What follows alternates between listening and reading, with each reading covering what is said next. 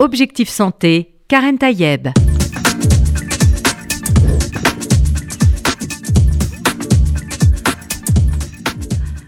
Bonjour à toutes et à tous, j'espère que vous allez bien, que vous êtes en pleine forme. Premier jour de l'été, formidable. On va parler par contre d'une euh, voilà de, quelque chose que dont vous avez forcément entendu parler. On en a parlé bien sûr dans Objectif Santé. On parle des Mickey. C'est comme ça qu'on dit professeur Yoram Bounik Oui, oui, ça s'écrit Missy, mais ça se prononce voilà. Mickey. Mickey. Euh, on en a parlé d'ailleurs ces dernières semaines. Vous, pour vous rappeler, vous êtes médecin-chercheur. Vous travaillez dans le domaine des maladies inflammatoires chroniques intestinales depuis plus de 30 ans déjà. Euh, vous êtes professeur des universités, praticien hospitalier, chef du service de gastro-entérologie Mickey Assistance Nutritive à Beaujon euh, de 2010 à 2022. Et là, voilà, ex mais en même temps, c'est parce que vous avez décidé euh, de, créer quelque chose de très particulier, peut-être aller plus au cœur, plus en profondeur pour ces maladies en particulier, ces maladies inflammatoires. Et puis, vous organisez un symposium ce week-end euh, où les plus grands chercheurs vont se réunir pour parler euh, notamment de, ces, de ces Mickey, ces maladies inflammatoires chroniques intestinales on les connaît euh, sous, une autre, sous, un autre nom, on peut dire maladie de Crohn en général, euh, rectocolique et hémorragique, des mots euh, évidemment qui, font écho bien sûr plus facilement que quand on dit Mickey, même si on a voulu regrouper toutes ces maladies dans un groupe de maladies. Pour quelle raison d'ailleurs, professeur Yoram Bounik Bon, il y en a deux, il y en a deux. Donc la maladie de Crohn et la rectocolite hémorragique, on les a il y, a, une troisième forme, la colite indéterminée, qui est une sorte de cadre d'attente qui se mhm. rapproche plus de la rectocolite hémorragique. Non, c'est parce que c'est des maladies qui partagent en fait euh, probablement les mêmes causes, même si mhm. certains facteurs ont un rôle tout à fait différent. Par exemple, le tabac. Le tabac qui, a, qui augmente le risque de développer la maladie de Crohn et qui aggrave la maladie de Crohn, et qui au contraire semble protecteur au cours de la rectocolite hémorragique mais globalement, pour des raisons principalement physiopathologiques et épidémiologiques, euh, ces maladies arrivent ensemble. Mhm. C'est un peu ce que on pourrait dire une sorte de fléau des pays industrialisés, des pays riches, puisque lorsqu'un... Vous dites d'ailleurs presque que c'est une maladie de riches. Enfin, je ne sais pas si c'est votre terme exactement, mais en tout cas, vous. Des pays, on va dire. des, pays. des pays. Ça, plutôt des pays. On va dire. Industrialisés. En fait, en, fait on sait que toutes les études épidémiologiques mm. dans le monde entier montrent qu'à un certain niveau d'occidentalisation mm. du, du, mode de vie, la maladie augmente. Et ce qui est curieux, c'est que très souvent, c'est la rectocolite hémorragique qui apparaît en premier, mm-hmm. comme ça, sur une dizaine d'années, qui monte doucement en nombre de nouveaux cas.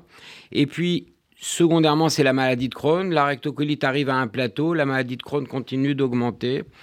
Et, quel que soit l'endroit géographique, dès que les conditions ont changé, principalement en fait pour les deuxièmes générations, par exemple, mhm. quand on étudie les migrants, euh, on constate comme ça que c'est beaucoup, beaucoup les facteurs d'environnement et c'est un peu les mêmes pour ces maladies à quelques exceptions près. Finalement, c'est un peu euh, la description de maladies émergentes et non pas de maladies euh, qui se transmettent, euh, qui sont vraiment qui ont, dont les, pour, les, pour lesquelles les facteurs environnementaux comptent beaucoup.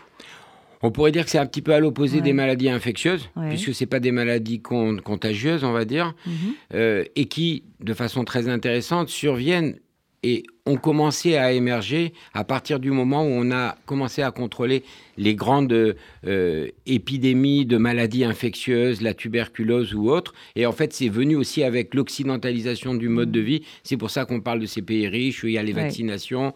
Et le fait de ne pas être en contact avec des agents pathogènes dans le jeune âge fait que probablement quelques années après, le système immunitaire intestinal, qui est très important, ben, ne réagit peut-être pas de façon assez souple, flexible, adaptative mm. contre ceux qui arrive dans l'environnement. Alors, quelle est la part de, génétique finalement dans ces, dans ces maladies euh, euh, inflammatoires chroniques de l'intestin, les fameuses Mickey?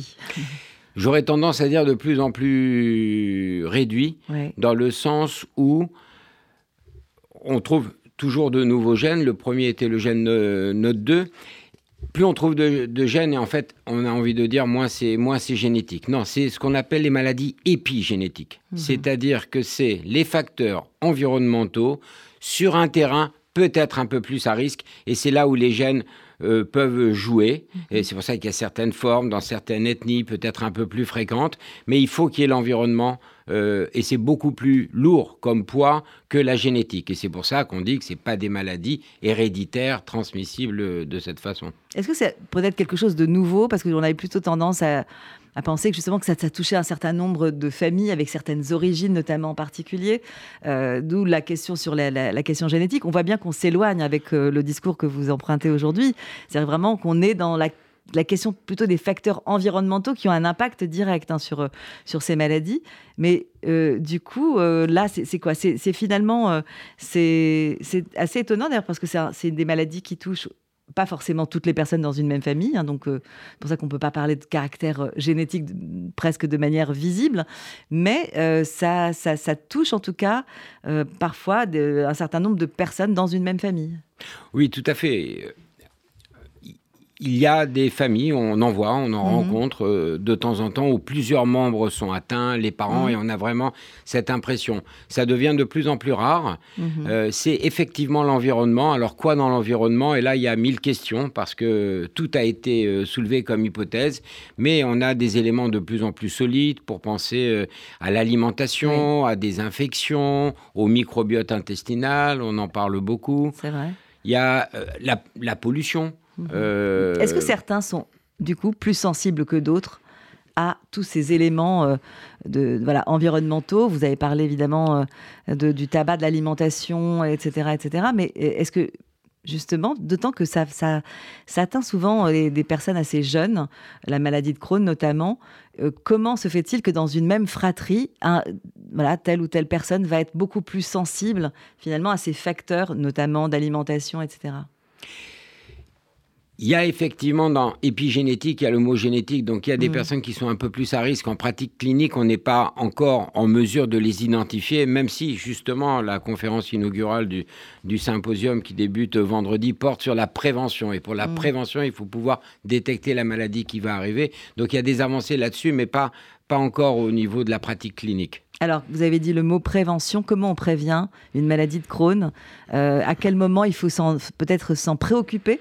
Parce que si on n'a personne dans la famille qui a eu cette maladie, donc on peut passer totalement à côté.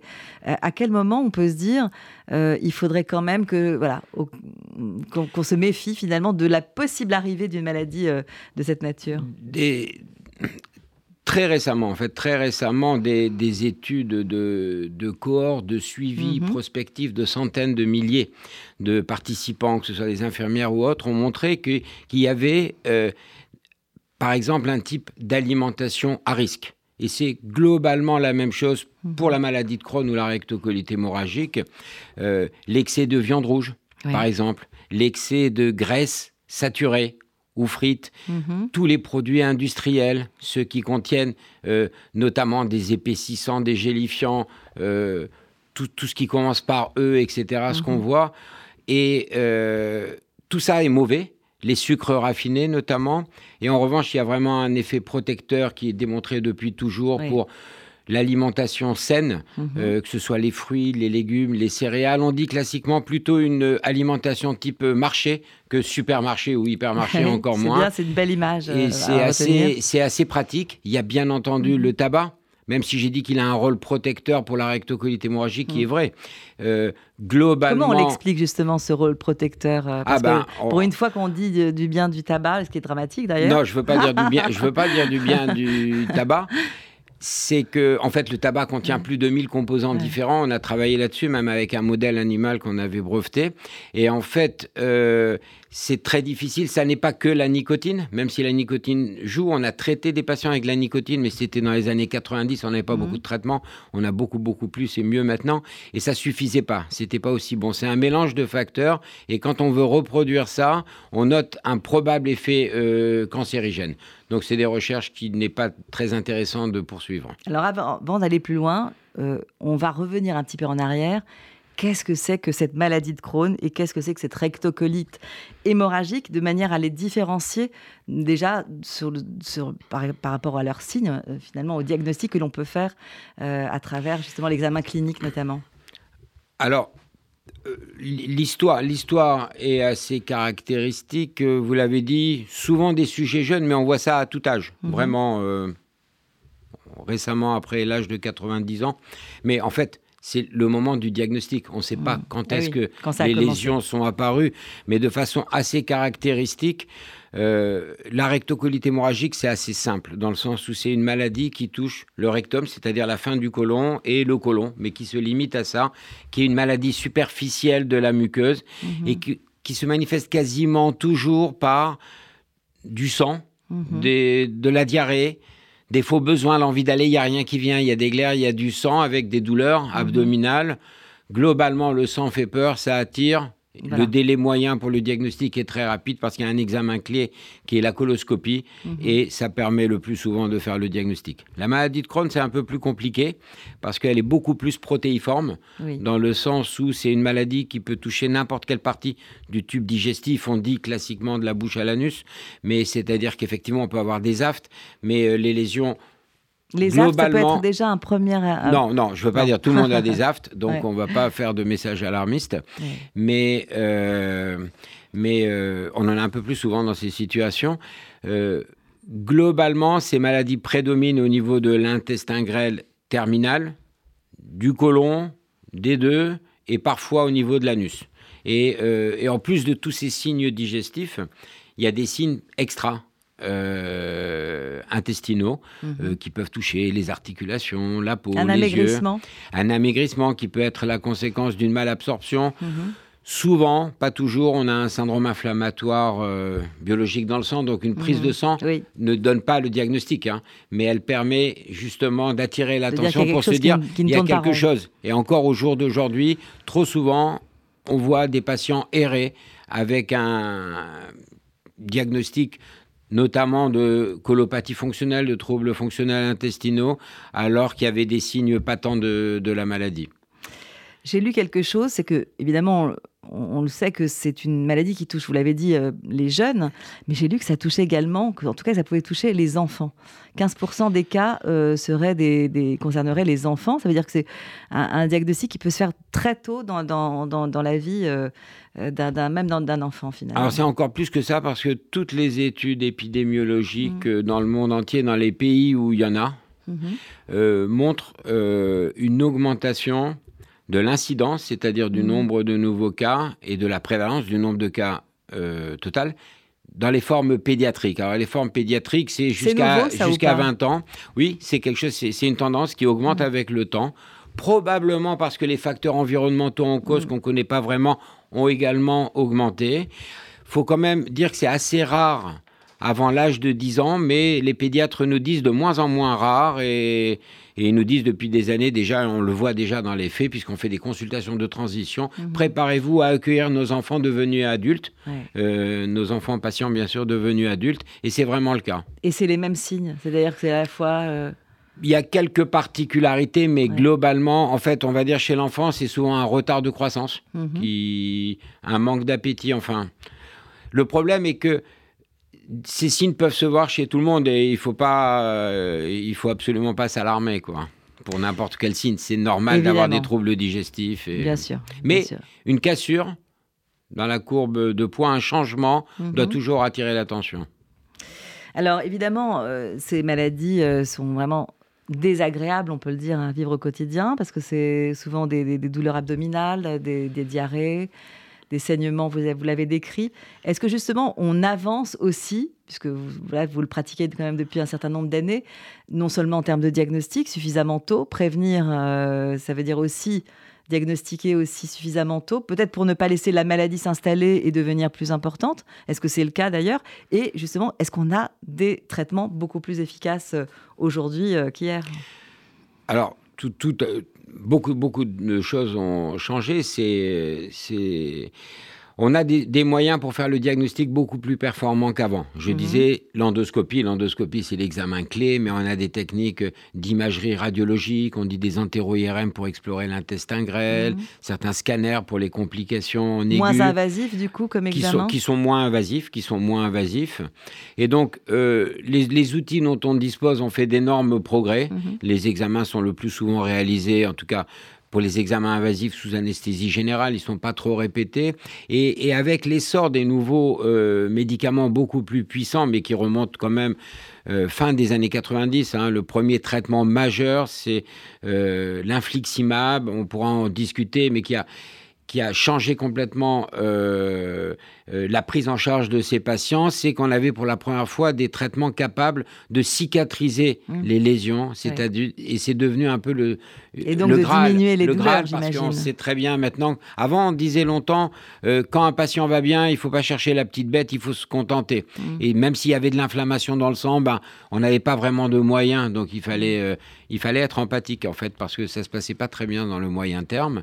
Et puis on a compris qu'il fallait aller toujours plus loin et mmh. avoir une attitude plutôt proactive. Et même chez quelqu'un qui va bien, aller jusqu'à s'assurer qu'il n'y a aucune inflammation, que ce soit dans le sang, que ce soit dans les selles, parce qu'on a des examens qui permettent de mesurer l'inflammation euh, au niveau des selles, même si la prise de sang est complètement normale. Et enfin, je disais, euh, le juge de paix qui est actuellement l'endoscopie, mais qui pourrait devenir la radio moins invasive, euh, l'échographie. Mmh. Et on sait maintenant que si on arrive à cicatriser les lésions, eh bien le pronostic est bien meilleur parce que il y a moins de rechutes, il y a moins d'hospitalisation, il y a moins de complications, il y a moins de chirurgie.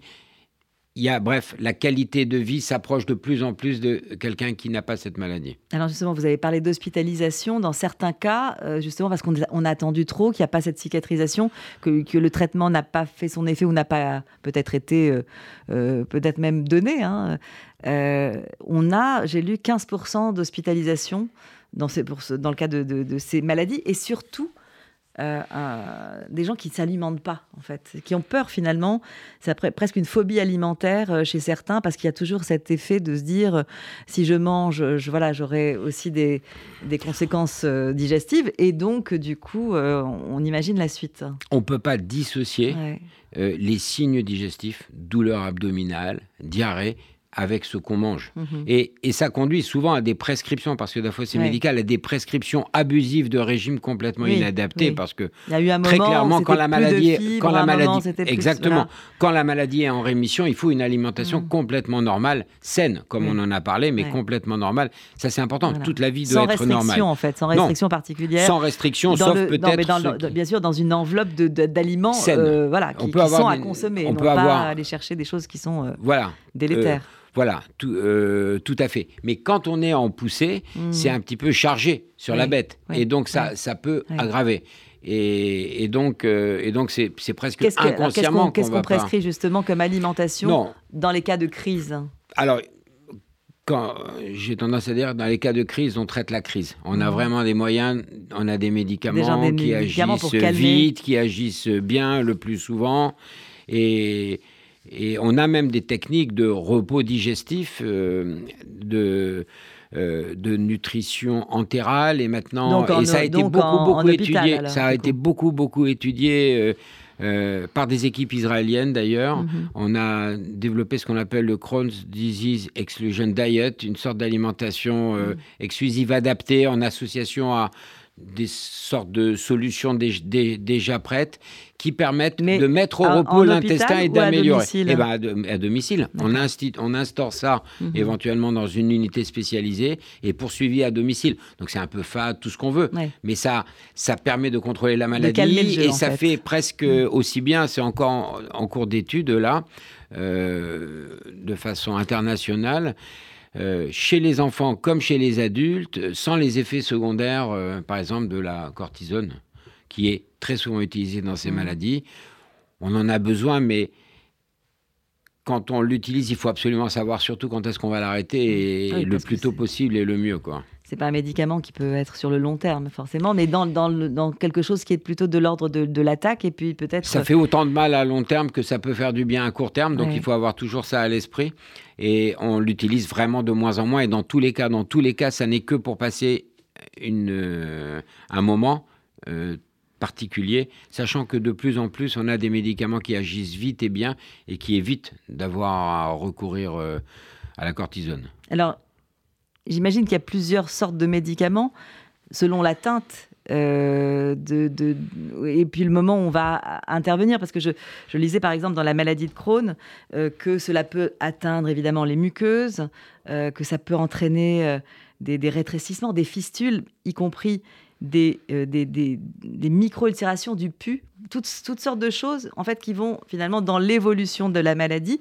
Mais à quel moment on doit agir pour éviter cette cascade finalement. Euh, Alors, il y a beaucoup d'études qui montrent qu'il faut agir le plus vite possible. Mhm. Les patients se connaissent finalement une fois qu'ils ont cette maladie Pas toujours, non, parce qu'on a, tout, on a tout type de tempérament et il y en a qui, beaucoup, euh, enfin, beaucoup, et c'est tout à fait. Euh, c'est remarquable, mais qui composent avec. Mm. Et donc qui apprennent à vivre avec leurs symptômes. Et on leur dit, mais non, il ne faut, pas accepter ça. Il faut nous le dire parce que la douleur, les symptômes, c'est un signal d'alarme qui mm. nous permet de savoir que ça ne va pas.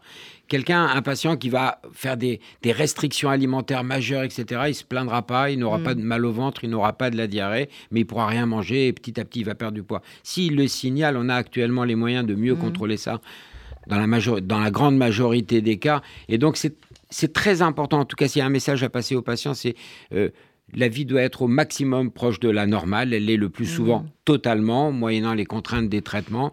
Et il ne faut pas masquer. Donc il faut être euh, en alerte et quand il y a mmh. quelque chose, il ne faut pas faire l'autruche. C'est ça, il faut s'écouter et, mmh. dire. Et à ce moment-là, on peut agir.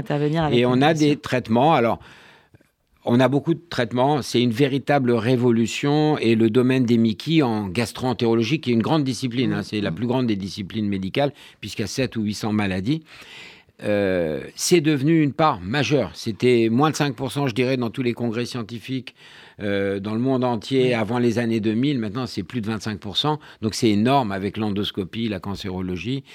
Euh, c'est devenu énorme. C'est devenu énorme parce que c'est des parce que c'est un véritable challenge, parce que mm. c'est des maladies qui frappent les sujets jeunes, de plus en plus jeunes, qui peuvent durer toute la vie, euh, et que euh, ces maladies qui sont qui sont pas les seules, hein, parce qu'il y a des équivalents qui prennent aussi les mêmes traitements d'autres maladies. On parle des MIC, pas des Mickey, des maladies inflammatoires chroniques qui peuvent être articulaires, qui peuvent être cutanées, qui sont sur le même mécanisme. Et souvent, c'est des médicaments assez proches, pour ne pas dire les mêmes, mm. euh, à peu de choses près, qui traitent ces, conditions, qui démontrent bien qu'il y a un problème de l'immunité en rapport très probablement avec l'environnement, parce que toutes ces maladies partagent la même épidémiologie, c'est-à-dire elles surviennent dans les mêmes régions, pas forcément les mêmes terrains, mais mm. les mêmes régions. Alors, vous dites qu'on est finalement ça a beaucoup avancé, on, a, on, maîtrise mieux la maladie, on a des meilleurs traitements, on, et moi, j'ai envie de vous poser la question est-ce que c'est pas justement parce qu'on en parle plus, peut-être sans, tabou, parce que autrefois c'était une maladie dont on n'osait pas parler. Ça touche quand même à des organes, euh, voilà, euh, dont on n'a pas très envie de parler à son proche ou à, des personnes, même à son médecin parfois. Est-ce que, est que justement aujourd'hui, il y a un discours qui est beaucoup plus libre par rapport à, cette maladie et qui fait qu'on avance plus parce qu'on on ose, on ose en parler et du coup, on va chez son médecin? Alors déjà aujourd'hui, euh, merci pour la question, on ne peut pas parler des Mickey en France sans citer l'AFA, l'Association François Petit. C'est une association mmh. de patients extraordinaires qui mmh. œuvrent depuis plus, de 40 ans, 41 ans. Euh, pour défendre les patients, pour soutenir les patients, pour aider les patients. Et chaque année, aux associations chaque année, qui font toujours un travail Et, l'AFA est, vraiment remarquable euh, à tous les niveaux. Pour les patients, pour les médecins, pour la recherche, pour l'avancée, enfin, c'est comme une, famille, quoi. On peut pas être dans les Mickey sans être avec eux. C'est formidable ce qu'ils font comme travail. Et ils ont œuvré, mais des années et des années, pour libérer la parole. Hmm. Pour libérer la parole, parce que, comme vous l'aviez dit tout à l'heure, c'est des maladies qui se voient pas, hmm. qui peuvent altérer le comportement parce qu'on souffre. Ce hmm. C'est pas comme euh, en dermatologie, je vais dire, ces maladies où il y a les boutons qui apparaissent, on peut pas cacher ou autre. Donc il y a du plus et du moins là-dedans, parce que et donc euh, et donc la parole s'est libérée, bien sûr c'est jamais assez, hein, mais il y a eu d'énormes progrès qui ont été faits. Euh, les médecins sont de plus en plus euh, au courant. On a des tests plus simples, moins invasifs pour au mm. moins suspecter, mm. même si tout n'est pas réglé, parce que par exemple, le meilleur des tests n'est pas encore pris en charge depuis 15 mm. ans par l'assurance maladie, ce donc euh, ce qui est compliqué. Parce que c'est un coût, il a un coût important, c'est quoi? Pour des raisons qu'on a du mal à comprendre, mm-hmm. parce qu'il y a des tests beaucoup moins utiles qui sont remboursés et pas ceux-là. Donc, mais c'est en train de s'arranger, semble-t-il, donc on va rien dire. Bah, voilà, avis au ministère de la Santé, s'ils nous écoutent. C'est important effectivement de, de faciliter aussi hein, les diagnostics parce qu'on le comprend bien. Plus on diagnostique tôt, est-ce que je me trompe en disant ça? Plus on intervient tôt et plus la maladie finalement, elle est, est-ce qu'elle est, est-ce que c'est une maladie qu'on peut, en tout cas, euh, euh, comment dire, pas, j'allais dire gérer, mais en tout cas circonscrire dans le temps. Complètement, complètement, complètement. Parce que je disais que parfois aussi ça pouvait amener, évidemment, euh, dans les, voilà, si ça dure trop longtemps, etc., et des années, les complications peuvent aller même jusqu'au cancer. Hein. donc, euh, est-ce que justement le fait d'arriver très vite, de diagnostiquer, de traiter, est-ce qu'on peut s'en débarrasser de ces Mickey? Ou pas, professeur euh, Yoram Bonik Pour moi, on peut s'en débarrasser, mais on continue à vivre avec. On On s'en débarrasse pas pour toujours, on guérit pas. Enfin, on dit pas encore ça, mais peut-être mm. que ça sera un objectif. D'ailleurs, c'est un objectif euh, d'un IHU qui est le plus haut niveau qui a été euh, obtenu récemment porté par le professeur Perrin Biroulet, qui est aussi à l'Institut des Mickey. c'est en fait, si on fait le diagnostic tôt, maintenant on a des critères, on a des objectifs très précis et on sait globalement ce qu'on ce qu'on peut faire. L'attitude est assez bien euh, codifiée. Et euh, en gros, plus on, plus on cicatrise vite et bien euh, les lésions, et, meilleur sera le pronostic. Le problème, il est qu'au au, moment du diagnostic, quand les formes sont légères, minimes, en fait, on ne sait pas toujours comment ça va évoluer. Mm. On a quelques critères qui nous disent, ben là, ça sera potentiellement grave parce qu'il y a des lésions au niveau de la région du périnée, des fistules, tout ça. On sait que là, ça sera sévère. Si en plus, ici associe des lésions du côlon et s'il y a les deux en même temps, ça sera peut-être encore plus sévère. Et à ce moment-là, on va utiliser peut-être les traitements les plus forts. Mm-hmm. Alors que quand les formes sont assez minimes, on va avoir tendance à utiliser des traitements plus légers. Mais tout ça s'est mis en question parce que euh, on a fait déjà il y a quelques années des études qui montrent que euh, une prise en charge euh, forte, précoce, permet souvent de mieux contrôler la maladie, l'évolutivité, et donc d'améliorer le pronostic. Et donc, on, va peut-être. vous voyez, on arrive à la fin de l'émission, mais c'est mhm. les, les, enjeux de la recherche. Et je sais que vous faites ce symposium finalement ce week-end.